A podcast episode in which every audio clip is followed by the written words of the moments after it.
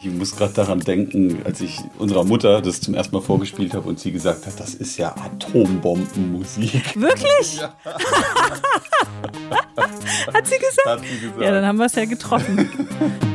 Tracks and Traces. Ein Song, sein Sound und seine Geschichte.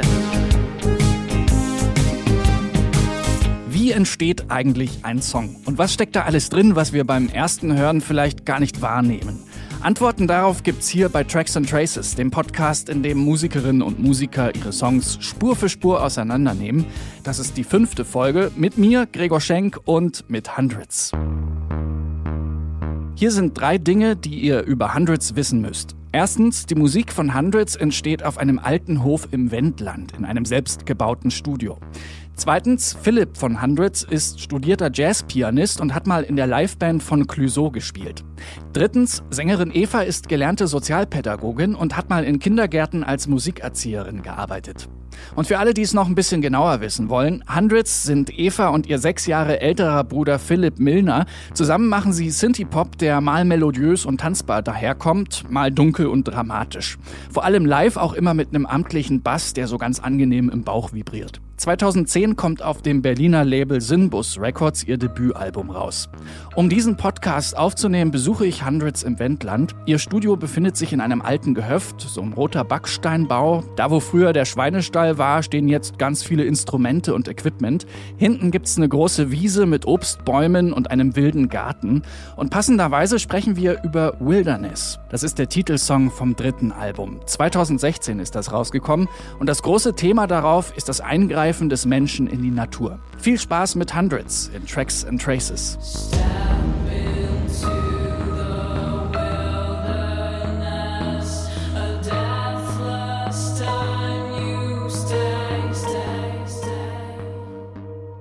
Ich bin Eva, ich bin die Sängerin von Hundreds und die Texterin und Miteigentümerin dieser wunderbaren Band. Ich bin Philipp und ich bin live der Keyboarder und ansonsten der Produzent von Hundreds.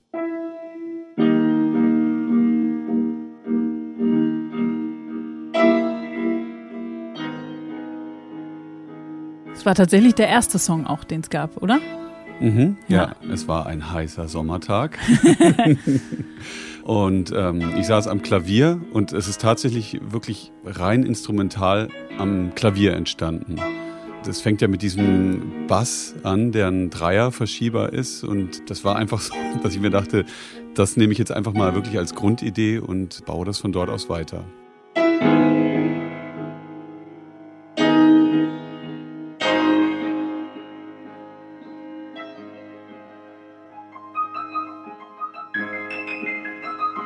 War denn das? Ich glaube tatsächlich, das war im Sommer 2015, als ich draußen diese ganzen Pakete gepackt habe für die, Ja? die Plattenverschickung Also von, es dem, von der. Crowdfunding-Aktion und du hast hier drin gebraten und ich kam immer wieder rein Mhm. und habe gehört und du hast da tagelang an dem Song rumgefeilt und warst auch Mhm. total, also wir waren total begeistert davon, was da gerade entsteht. Mhm. Philipp ist ja wirklich einfach der Produzent. Ich sitze tatsächlich eher daneben und sage dann meine Meinung dazu, aber meistens kann ich mich auf Philipp auch sehr verlassen, weil wir einen sehr ähnlichen Approach an das Ganze auf jeden Fall haben. Genau, aber dieser Anfangsarbeitsteil, der Großteil liegt auf jeden Fall bei Philipp, weil du dich mit den ganzen Synthes auskennst. Ja, aber irgendwann kenne ich mich auch nicht mehr aus und dann ist es auch sehr wichtig, dass ich einfach äh, dir das zeigen kann und du mir dann einfach, ja, also wenn wir es zusammenhören, dann weiß ich eigentlich schon meistens, ob es was ist oder nicht. Ja. Dann hatte ich gerade die Bassstation relativ neu und habe mir gedacht, damit kann ich doch den Dreierverschieber von dem Klavier einfach übernehmen. Also der Bass am Anfang ist von einem analogen Synthi, das ist die Novation Bass Station. Da gibt es noch zwei Möglichkeiten, um Verzerrungen dazu zu drehen und dann kommen so schöne Artefakte dazu.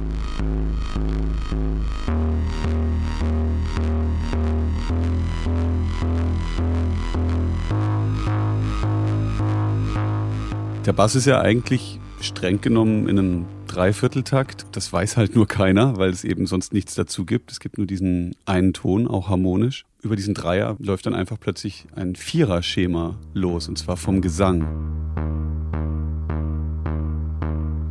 Oh, my skin.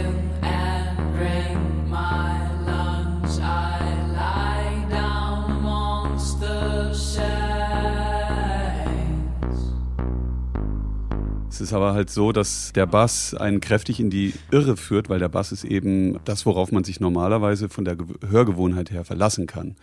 Dann kommt der Gesang sozusagen erstmal als Störfaktor dazu. Auf den Gesang kann man sich sonst auch verlassen, aber bis hier ist noch kein Schlagzeug da. Dann setzt diese Verwirrung ein. Worauf kann ich mich jetzt eigentlich verlassen? Auf den Bass, auf den Gesang? Irgendwas stimmt hier nicht. Und spätestens, wenn dann die Snare im ersten Schlag dazukommt, dann kann man wieder hoffen. das ist auf jeden Fall sehr fies. Das hat mich auch am Anfang bei den Proben bei jedem Anlauf erstmal rausgeworfen, bis ich dann mal einen schönen Klick bekommen habe und dann ging's.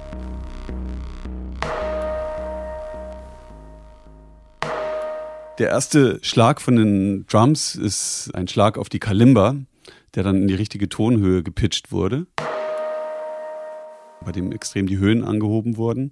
Und dann gibt es ja eigentlich keine weiteren Drums außer dieser tiefen, verzerrten Tom, die immer diesen mächtigen Schlag gibt.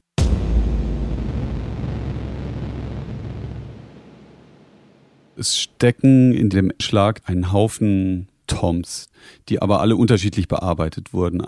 Letztendlich haben alle aber sehr viel Hall bekommen und jeder eine andere Art Verzerrung oder also ich arbeite auch ganz viel mit Pitchen, dadurch, dass ich eben sehr gerne äh, auch pitche mit so einem äh, etwas billigeren Pitch-Plugin, entstehen da auch viele Artefakte, die ähm, interessante Sachen entstehen lassen.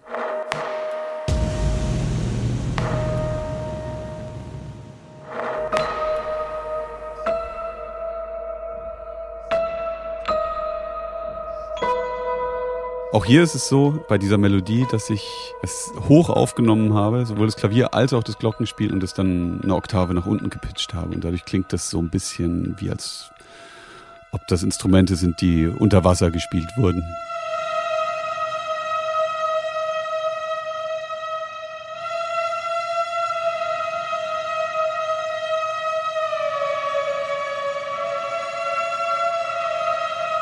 Das ist die singende Säge. Das ist hier das Teil da drüben mit dem Ring. Also es ist ein Synthi. Hier ist die Tonhöhe. Und da dieser kleine Holzklotz ist die Lautstärke beziehungsweise das Filter. Und wenn du das dann eben oft genug doppelst, dann klingt es eben streicherartig.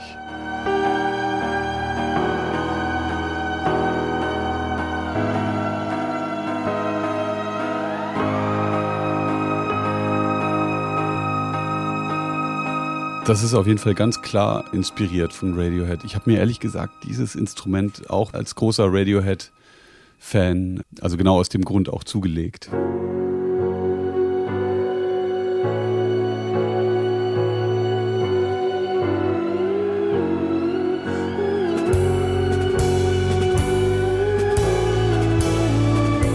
Das ist aus unterschiedlichen Songs zusammen inspiriert oder geklaut oder je nachdem, wie man das sehen will.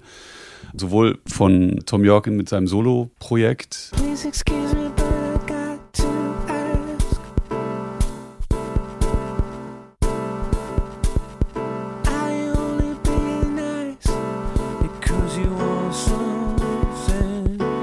Als auch, da gibt es eine Live-Version äh, bei irgendeiner Fernsehshow, wo. Stimmt. Wo ja. die das mit, ähm, ja. ich glaube, acht, also das Instrument heißt On des Martineau. Und das haben sie mit acht Spielern aufgenommen. Und da kriegt es halt auch wirklich diesen, diesen abgefahrenen orchestralen Effekt. Mhm. Try to save your house, try to save your songs, try to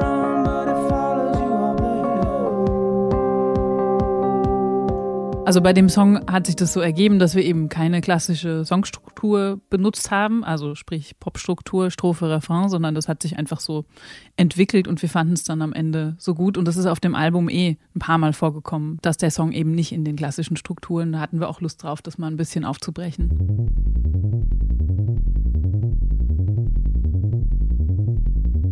Das haben wir Hubschrauber genannt am Anfang, den Apache-Teil, weil es so was Bedrohliches macht und auch sehr gut zu dem Song passt, auf jeden Fall. Der Arpeggio-Part, der kam dadurch zustande, dass ich die Bassstation relativ neu hatte und dass mein erster Synthi mit einem Arpeggiator, mit einem installierten ist.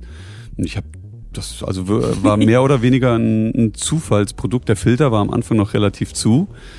Und man hat einfach nur dieses bedrohliche Grummeln gehört. Und dann habe ich versucht, das in die Time des Songs zu kriegen. Ich habe mir gedacht, das könnte passen. Und ja, dann habe ich es am Ende passend gekriegt.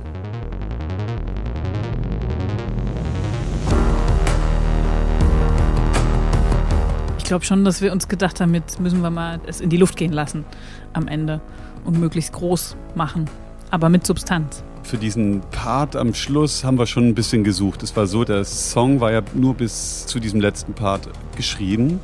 Also es hätte genauso auch dort schon zu Ende sein können. Und dann ähm, kam eben dieser Arpeggiator noch dazu, der dann die Vorlage dafür gegeben hat, zum Schluss nochmal mit Drums nochmal richtig loszulegen. Der Beat, ja. Mhm.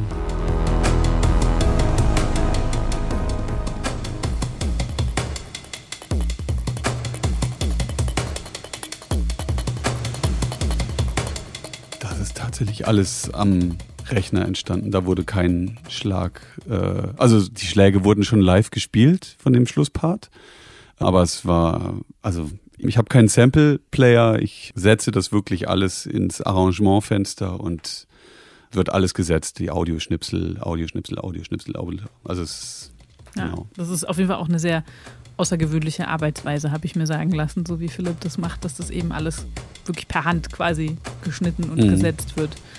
Es dauert sehr lange, aber ich finde, man hört den Unterschied auf jeden Fall. Also es ist Also ich arbeite zum Beispiel auch nicht mit MIDI. Ich spiele es lieber per Hand ein und schneide es dann nach.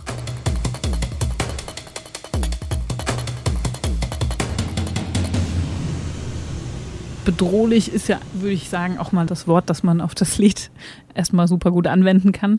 Fold my skin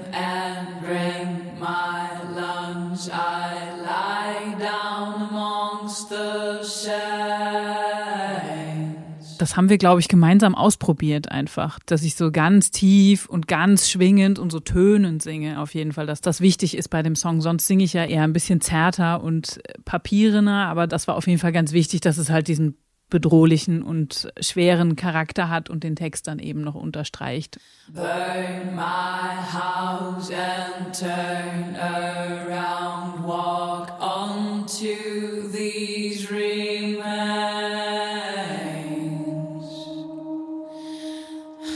Ja, der ist ganz wichtig. Das mache ich auch beim Konzert tatsächlich so, dass der, also der Atmer ist bei dem Lied genauso wichtig wie der Gesang. Wir Genau. nutzen eigentlich eh gerne das Atmen auch als musikalisches Element. Ja, stimmt. Macht Michael ja. Jackson auch so. Stimmt, weil die kommen ja ein paar Mal vor, genervt sind die aber eigentlich nicht, eher resigniert, Frustriert. bedrohlich. Step into the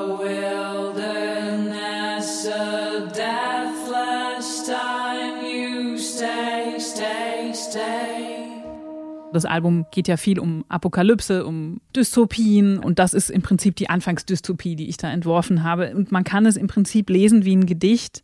Ich habe auch ein paar alte englische Wörter verwendet, zum Beispiel Deathless benutzt kein Mensch, aber fand ich in dem Rahmen gut, weil es so wie so ein es ist ein Abgesang im Prinzip, was da passiert. Also das Ich ist quasi die Menschheit und am Anfang sind wir auf einem Friedhof, der König gibt sein Zepter ab und dann kommt was Neues und dann kann man interpretieren, was danach kommt, aber es ist auf jeden Fall schrecklich, was da passiert. I have to quit. You take the reins. A deathless time. You stay, stay, stay. Zu der Zeit war ich in Hamburg beim Gesangsunterricht bei so einem, ich habe den Namen vergessen, Walter hieß er. Und das ist so eine Koryphäe. Und bei dem war ich so drei, vier Mal und ich bin zu ihm tatsächlich mit diesem Song gefahren und war so, wie mache ich das? Wenn ich das reproduzieren soll, jetzt auf der Aufnahme kriege ich es vielleicht hin, aber wie soll ich das machen? Und der hat mir dann sehr geholfen, wie ich quasi die Energie da nach oben bekomme. Und das ist wirklich geschrien einfach. Aber ich habe es dann so hinbekommen, ohne dass es weh tut. Aber das war das erste Mal, glaube ich, dass ich so Gas gegeben habe auf einer Aufnahme von uns, so extrem. Und die Bruststimme auch so weit nach oben gezogen habe. I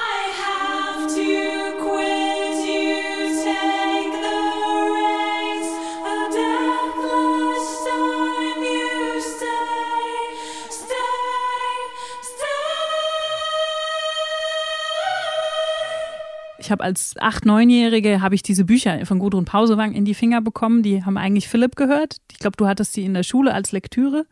Und ich habe schon immer gelesen, was mir irgendwie in die Finger gekommen ist und habe das zu früh gelesen, würde ich sagen. Die Wolke und die Kinder von Schevenborn.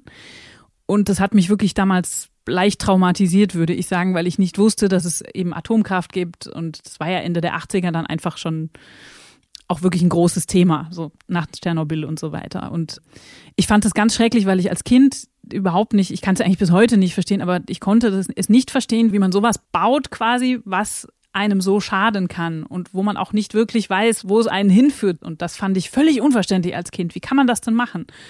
Egal wie viele Mauern sie um den Reaktor drum bauen, es kann was Schlimmes passieren. Und das hat mich sehr beschäftigt. Und ich habe dann auch gelesen, was man dann machen kann, wenn der Super-GAU kommt. Und ich habe eigentlich täglich damit gerechnet ist dann zum Glück nicht passiert, aber und das ist was, was ich mein ganzes Leben so ein bisschen mitgetragen habe, dieser Gedanke, was machen wir da eigentlich? Und das ist im Prinzip der Schluss davon.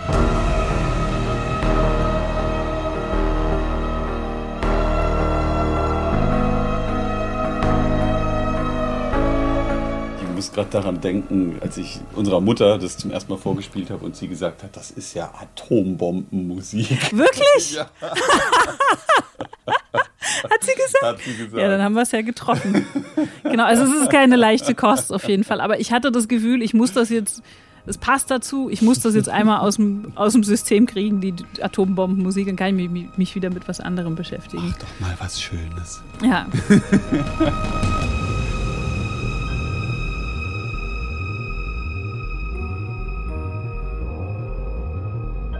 Also ich freue mich sehr über die Fridays for Future Bewegung und über Greta Thunberg und so weiter und auch alles, was da jetzt gerade getan wird und Plastik weg und Ja, und der Satz, ich will, dass ihr Panik bekommt. Also das ist eigentlich äh, auch genau die Panik, die schon lange in der Luft ist und die man sich, glaube ich, nur durch äh, ich glaube ganz aber komisch Gedankengänge Ja. ausreden kann. ja und ich glaube aber, dass es nicht funktionieren wird. Also ich glaube nicht, dass die Panik gesamtpolitisch, weltpolitisch so einschlagen wird, weil einfach ganz einfach gesagt der Kapitalismus zu wichtig ist. Ja. Ich denke, wir müssen das Ganze erstmal so richtig an die Wand fahren und das ist sehr schade. Und dann auf den Mars.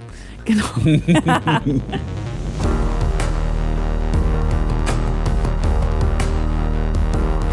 Also ich finde den fantastisch. ich performe den auch wahnsinnig gerne live.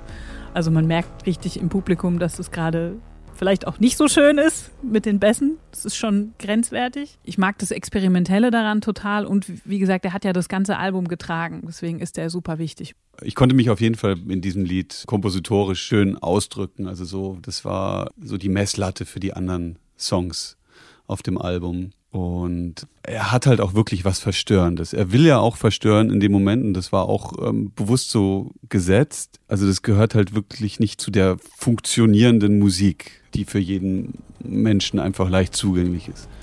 Ja, das mit der Ähm. Atombombenmusik stimmt einfach.